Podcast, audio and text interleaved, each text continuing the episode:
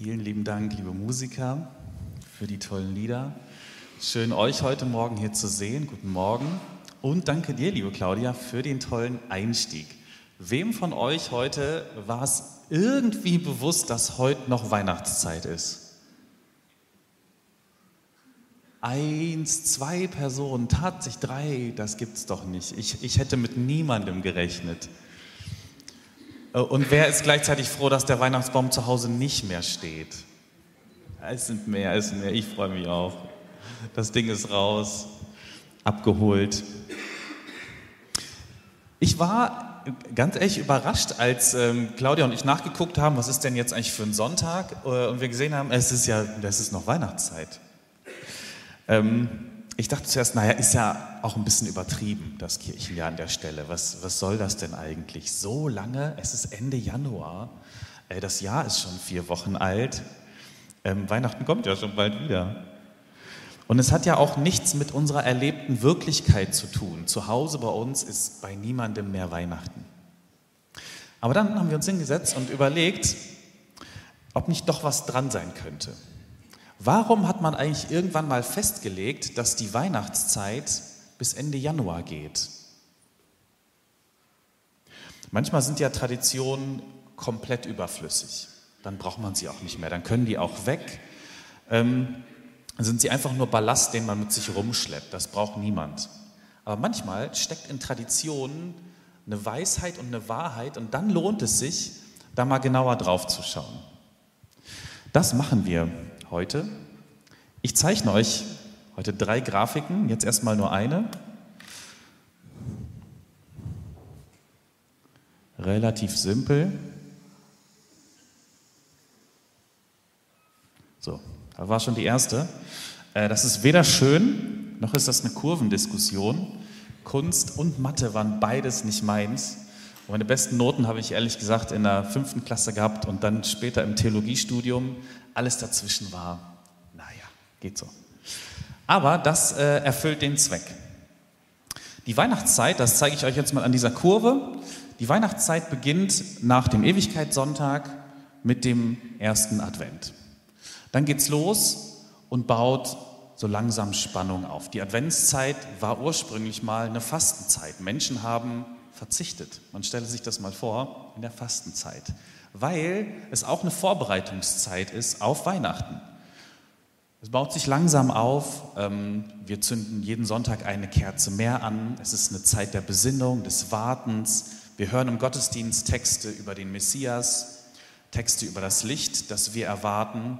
Dann geht es weiter, weiter und irgendwann ist der Heilige Abend, der entscheidende Tag der Vorbereitung eigentlich auch noch auf äh, diese Nacht, in der Jesus geboren wird. Da gibt es dann viele Familien, die dann erst den Weihnachtsbaum aufstellen äh, und, und alles äh, schick und richtig fertig machen. Und dann kommt das Weihnachtsfest, der Höhepunkt. Dafür nehmen wir uns auch zwei Tage, weil das so wichtig ist für uns. Wir feiern zwei Tage Weihnachten und dann geht das Ganze wieder ganz langsam runter und entspannt sich tatsächlich den ganzen Januar. Das ist das Kirchenjahr. So ist es gedacht. Wir machen das ähm, oft anders. Und zwar sieht unsere Kurve meistens anders aus. Ähm, bei uns zu Hause zumindest ungefähr so. Wenn der Advent beginnt, geht es bei uns relativ schnell los.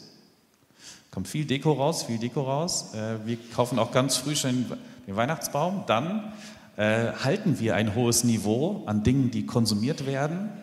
Ähm, viele Süßigkeiten, Leckereien, Spekulatius und so weiter. Das ist meine Vorbereitung auf Weihnachten. Und dann wird das Ganze nochmal auf die Spitze getrieben an Weihnachten ähm, und dann ist auch gut. So äh, erleben, glaube ich, viele von uns, ehrlich gesagt, Weihnachten. Ähm, irgendwann da äh, kann, kann man auch nicht mehr. Es war alles viel zu viel dann muss der Weihnachtsbaum raus, dann ist auch 1. Januar, dann kommen die Vorsätze, weil das einfach viel zu viel war, was in diesen vier Wochen schon passiert ist. Für ein Abklingen, da hat eigentlich haben die meisten keinen Nerv mehr drauf. Ähm, das machen nicht alle so. Es gibt auch noch eine dritte Möglichkeit. Ähm, es gibt auch viele Menschen, die bekommen eigentlich von der Adventszeit nicht so viel mit. Ob jetzt Ewigkeitssonntag ist oder erster Advent, macht im Alltag ganz vieler Menschen gar keinen Unterschied. Äh, auch die Adventszeit ist ehrlich gesagt für viele Menschen, äh, die haben keine Weihnachtsstimmung bis einen Tag vor Weihnachten, wenn die Geschenke besorgt werden müssen. So. Also das heißt, da ist die Kurve, ja, schreibt er noch, ziemlich flach, ziemlich flach, ziemlich flach, es passiert eigentlich gar nichts. Dann kommt Weihnachten, da ist richtig viel los und danach auch gar nichts. Ähm,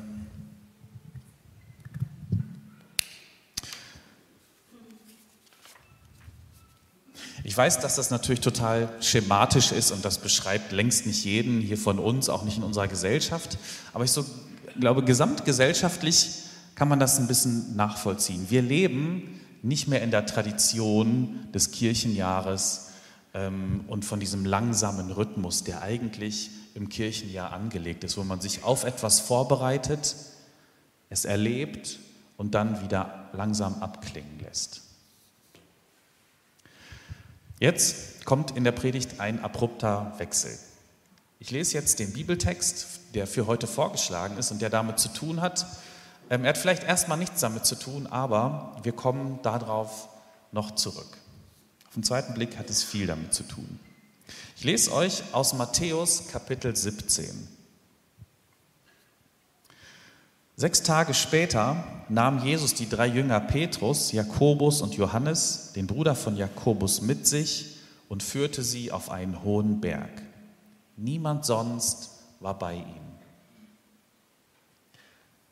Hier stellt sich schon die erste Frage, sechs Tage später, als was eigentlich? Wann hat er sie auf den Berg geführt? Was ist davor passiert? Jesus hat gerade seinen Jüngern die erste Ankündigung seines Todes weitergegeben. Die Jünger wurden damit das erste Mal hart konfrontiert, dass Jesus bald sterben wird, dass das anscheinend sein Weg ist. Das war für die Jünger die größtmöglichste aller Katastrophen. Schlimmer kann es nicht kommen, als dass Jesus, mit dem sie ja erst seit zwei, drei Jahren unterwegs sind, jetzt stirbt. Jesus hat sie damit konfrontiert, dass sein Weg nicht nur ein Triumphzug ist, sondern dass der Messias, der versprochene Retter, getötet wird. Und mit dieser katastrophalen und schockierenden Nachricht gehen diese drei Jünger jetzt ein paar Tage später auf den Berg. Vor den Augen der Jünger ging mit Jesus eine Verwandlung vor sich. Sein Gesicht leuchtete wie die Sonne und seine Kleider wurden strahlend weiß. Und dann sahen sie auf einmal Mose und Elia bei Jesus stehen und mit ihm reden. Hier passieren Dinge, die für einen damaligen Juden kaum übertroffen werden können. Spektakulärer und besser geht es fast gar nicht. Da sind Mose und Elia, die wichtigsten, die zwei wichtigsten Propheten, die es gibt im Alten Testament. Und Jesus als der gekommene Messias reiht sich ein in diese illustre Prophetenreihe. Mose und Elia werden auch in der jüdischen Tradition ganz, ganz eng mit Bergerlebnissen ähm, verbunden. Also Mose geht auf den Berg Horeb und empfängt da die zehn Gebote. Vielleicht eins der, der wichtigsten und größten Ereignisse in der jüdischen Geschichte überhaupt. Und auf diesem Berg Horeb spricht er mit Gott. Elia hat auf dem Berg Karmel ähm, ein, äh, ein verrücktes Erlebnis. Er ganz alleine kämpft gegen hunderte Baalspriester und den amtierenden König ähm, gegen den Götzendienst und verteidigt den einen Gott Jahwe. Zwar wirklich alleine. Das sind zwei absolute und auch wortwörtliche Höhepunkte im Alten Testament. Dann kommt noch dazu, wie wir das in der äh, Lesung gehört haben, als Mose von diesem Berg kommt und mit Gott geredet hat, leuchtet sein Gesicht. Es strahlt so hell, dass die Leute um ihn herum das gar nicht ertragen können. Er muss sein Gesicht verdecken und immer wenn er in das Zelt zum Beten geht, dann kann er das abnehmen. Die Parallelen für Petrus und die anderen Jünger auf diesem Berg sind eindeutig. Wir sind auf einem Berg. Jesus strahlt äh, in einem hellen Licht. Ähm, Viel besser geht's nicht. Da sagte Petrus zu Jesus, wie gut, dass wir hier sind, Herr. Wenn du willst, schlage ich hier drei Zelte auf. Eins für dich, eins für Mose und eins für Elia. Erste Frage, die ich mir gestellt habe, ist, wo will Petrus eigentlich pennen? Also für die drei gibt es dann was, für die drei anderen Jünger irgendwie nicht. Aber die sind irgendwie auch wichtiger da. Was Petrus hier macht, ist, kann das alles, was ich jetzt gerade erlebe, nicht länger dauern. Also er macht im Grunde genau das hier. Ähm, ich, ich will das nicht nur kurz erleben und dann wieder runter von diesem Berg. Auf gar keinen Fall kann das nicht ewig so weitergehen. Ich baue auch drei Hütten oder drei Zelte, je nachdem, wie man das übersetzen will. Warum soll die Feier, warum soll der heilige Moment eigentlich nur so kurz sein? Ich würde diesen Moment gerne festhalten, für immer.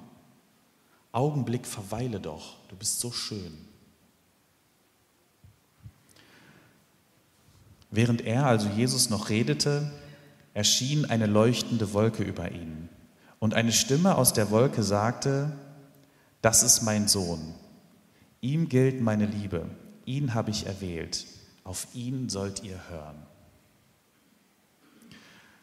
In diesem Satz, der aus der Wolke kommt, von Gott gesprochen, stecken zwei Zitate drin. Mal einen kleinen Test, ob ihr ähm, wisst, wo sie herkommen. Ich glaube, ein paar Leute könnten es wissen. Der erste ist, das ist mein Sohn, an ihm habe ich wohlgefallen. Wo kommt es her? Taufe, genau, kommt ganz schnell. Das zweite ist auch nur ein bisschen schwerer. Das zweite Zitat ist aus der Bibel, auf ihn sollt ihr hören. Wo kommt das her? Wenn ich sage, wisst ihr es. Ja, nee, Genau, die Hochzeit zu Kana. Danke, Uli. Es ist die Hochzeit zu Kana, als die Mutter von Jesus, also Maria, den Jüngern äh, oder den Dienern auf der Hochzeit sagt, ähm, auf ihn sollt ihr hören, auf Jesus. Was der euch jetzt gleich sagt, macht es einfach, ohne Widerworte. Ähm, genau das sind die, die beiden Zitate, die jetzt hier zu einem zusammengefasst wurden. Beide Sätze sind eine Bestätigung. Die sind als Bestätigung gedacht. Und zwar weniger für Jesus und mehr für die Jünger, die da sind.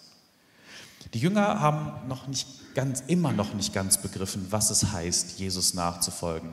Petrus verdeutlicht das auch, indem er sagt, kann das nicht immer so bleiben? Ich will nicht zurück in meinen Alltag. Ich will nicht wieder das ganze Mühsame und so, da habe ich gar keinen Bock drauf. Ähm, für diese Jünger ist die Bestätigung, ähm, Jesus das ist mein Sohn, an ihm habe ich wohlgefallen, auch wenn der Weg hart wird, auch wenn er sterben wird, auch wenn er gekreuzigt wird. Es bleibt trotzdem so. Und auf ihn sollt ihr hören.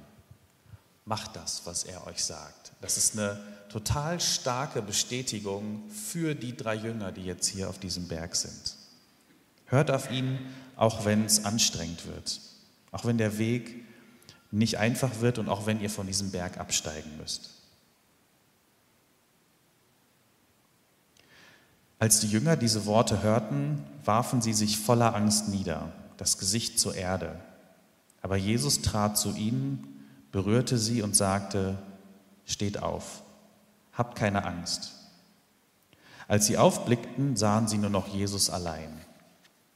Während sie den Berg hinunterstiegen, befahl er ihnen, Sprecht zu niemandem über das, was ihr gesehen habt, bis der Menschensohn vom Tod auferweckt ist.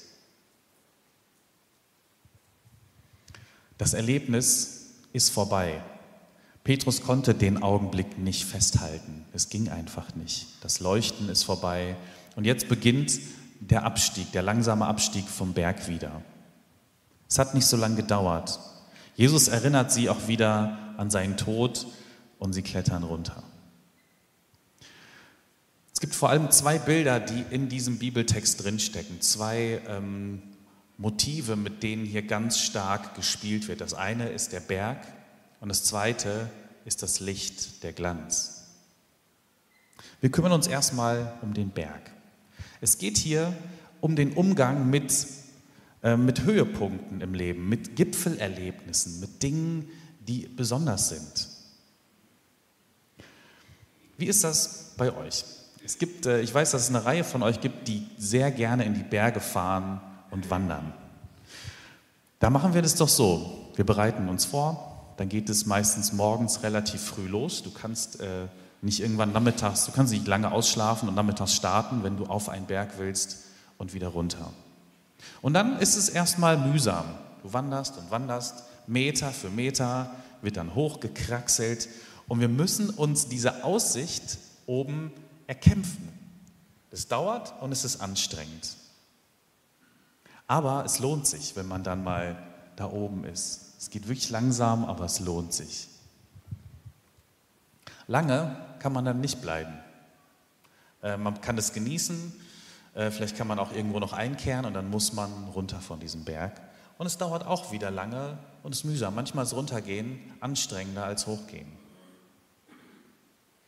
Ich weiß, in Zeiten von schnellen Gondeln kann man das alles anders haben. Man kann da ruckzuck hoch. Äh, wenn wir in den Skiurlaub fahren in ein paar Wochen, dann kann man oft auf diesen Berg und schnell wieder runter.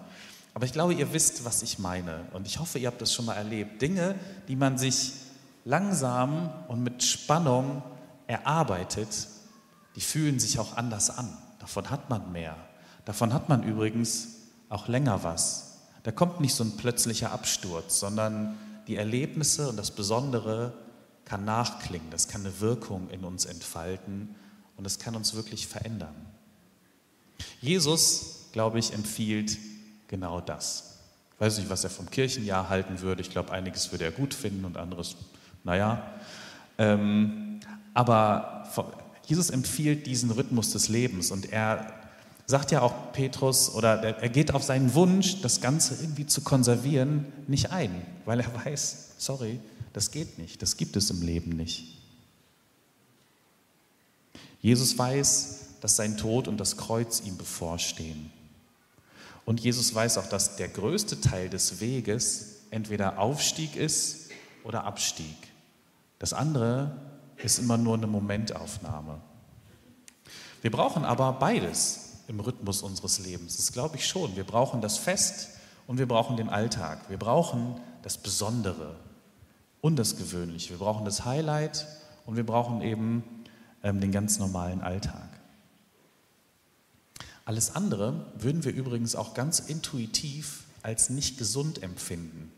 Also wenn uns ein Mensch begegnet, der ähm, seinen Alltag so lebt und wo seine Gefühlswelt so ist, da würden wir intuitiv sagen, du, ich glaube, das ist nicht ganz gesund.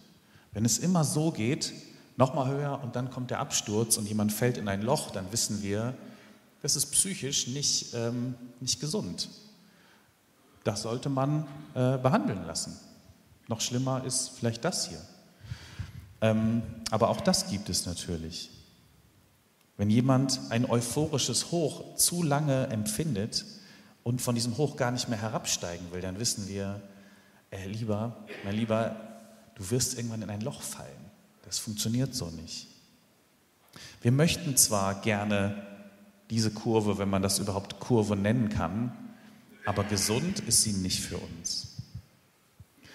Keine Ahnung, Teenies, ähm, auf Teenie-Freizeiten denken sie mir immer, kann ich nicht, können wir nicht für immer hier bleiben? Das ist so schön, wir haben so viel erlebt, die Verbindung, die da ist, ist so stark.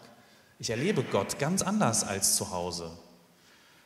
Ähm, können wir nicht hier bleiben? Nee, könnt ihr nicht. Die Mitarbeiter wollen nach Hause. Äh, man, man, kann das einfach nicht, äh, man kann es nicht konservieren. Bei Erwachsenen gibt es natürlich auch so eine Sehnsucht nach besonderen Erlebnissen mit Gott. Und das ist auch okay, das ist völlig normal. Es wird nur geistlich ungesund, wenn das Mühsame und der Alltag einfach abgewertet wird, als ob das mit Gott und geistlichem Leben nichts zu tun hat. Wir können nicht einfach nur von Konferenz zu Konferenz, von Highlight zu Highlight leben, sondern der Alltag ist überhaupt nicht schlecht. Die Aufgaben, die wir haben, sind nicht schlecht. Manchmal denken wir, im Leben geht es doch nur um die besonderen Erlebnisse. Darauf arbeiten wir doch hin. Äh, aufs Wochenende, auf die Feier, ähm, auf das, was ich mit Gott ganz klar erlebe. Und das nennen wir dann die heiligen Momente. In einigen oder einige Formen des Christentums sind dafür besonders anfällig. Ihr könnt euch selber denken, welche das sind. Wir möchten gerne dem langweiligen Alltag irgendwie entfliehen und was Heiliges erleben. Irgendwas, was ich erzählen kann, was ich vorzeigen kann, was mir Sicherheit gibt. Dass Gott klar spürbar ist. Und manchmal kommt vielleicht auch der Gedanke in uns hoch, ich kenne ihn jedenfalls, ähm, das kann doch nicht alles sein, was ich so Tag für Tag erlebe. Aufstehen, Kids zur Schule bringen, arbeiten, Geschirr spülen, ähm, bisschen entspannen, ab und zu jemandem helfen, der mich braucht, wieder Geschirr spülen, Wäsche machen, zur Arbeit fahren und so weiter und so weiter. Das kann doch nicht alles sein, oder? Es müsste doch viel, viel mehr herausgehobene und besondere Momente geben. Aber es ist genau andersrum. Wir leben nicht für die besonderen Momente, sondern die besonderen Momente sind dafür da, um uns zu bestätigen auf dem Weg, den wir gehen. Also erinnert euch an diese beiden Zitate, die eine Bestätigung für die Jünger waren. Der besondere Moment ist die Bestätigung, dass du auf dem Weg, der anstrengend ist, von Gott begleitet wirst. Dass es okay ist, dass es gut ist und dass Gott auch beim Aufstieg und beim Abstieg und im Alltag bei dir ist. Und dass du weiter auf Jesus hören sollst und den Weg gehen. Das Bild vom Licht, das mache ich ein bisschen kürzer, soll etwas ganz, ganz Ähnliches sagen. Die Jünger haben ein helles, wunderschönes Licht gesehen. Sie sind von Gott angestrahlt worden, sind erleuchtet. Aber die Wahrheit ist, es gibt keine erleuchteten Menschen. Niemand von uns ist erleuchtet, ihr nicht, oder zumindest nicht das, was wir unter Erleuchteten verstehen. Also Menschen, die irgendwie über den Dingen schweben und nur noch äh, heilig sind. Die gibt es nicht. Es gibt nur ganz gewöhnliche Menschen wie dich und mich. Es gibt nur Menschen, die dieses Licht, das sie bei Gott gesehen haben, das sie vielleicht an Weihnachten empfangen haben oder bei einem anderen besonderen Moment, die dieses Licht mitnehmen in den Alltag in das ganz stinknormale, gewöhnliche Leben, das wir leben, das aus Arbeit besteht und aus mühsamen Dingen und aus schönen Dingen, ähm, aus ganz normalen Sachen eben. Da nehmen wir dieses Licht Gottes mit und was passieren darf ähm, und was schön ist, wenn es passiert ist, wenn dieses Licht Gottes, das wir erleben, durch uns durchleuchtet in den Alltag, in das, was ab morgen bei euch los ist, ab Montag. Wenn da in den ganz gewöhnlichen Dingen diese Herrlichkeit Gottes, die sie auf diesem Höhepunkt am Berg erlebt haben, wenn die weiterleuchtet. Und deshalb auch das Kirchenjahr. Ähm, wir möchten das mitnehmen. Das soll nicht einfach vorbei sein, sondern wir bemühen uns, das Licht von Weihnachten mitzunehmen. Bald kommt schon Ostern. Nach, äh, also wir bleiben jetzt mal im Kirchenjahr nach der äh, Epiphaniaszeit, also der Weihnachtszeit, kommt im Kirchenjahr die Vorpassionszeit. Hat alles so interessante, komplizierte Namen. Die beginnt jetzt. Und dann beginnt die Passionszeit und es kommt Ostern. Und ich mache euch Mut.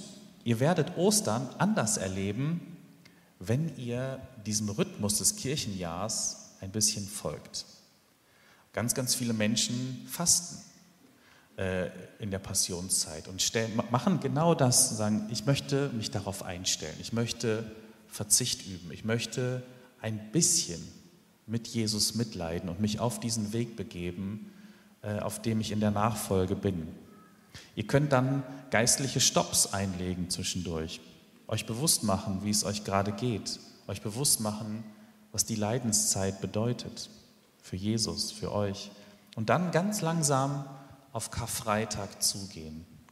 Vielleicht, ähm, da passt das Bild vielleicht nicht so, da ist es eher ein Tiefpunkt, aber ähm, das Prinzip bleibt. Wir bereiten etwas langsam vor und dann erleben wir, glaube ich, Ostern völlig anders.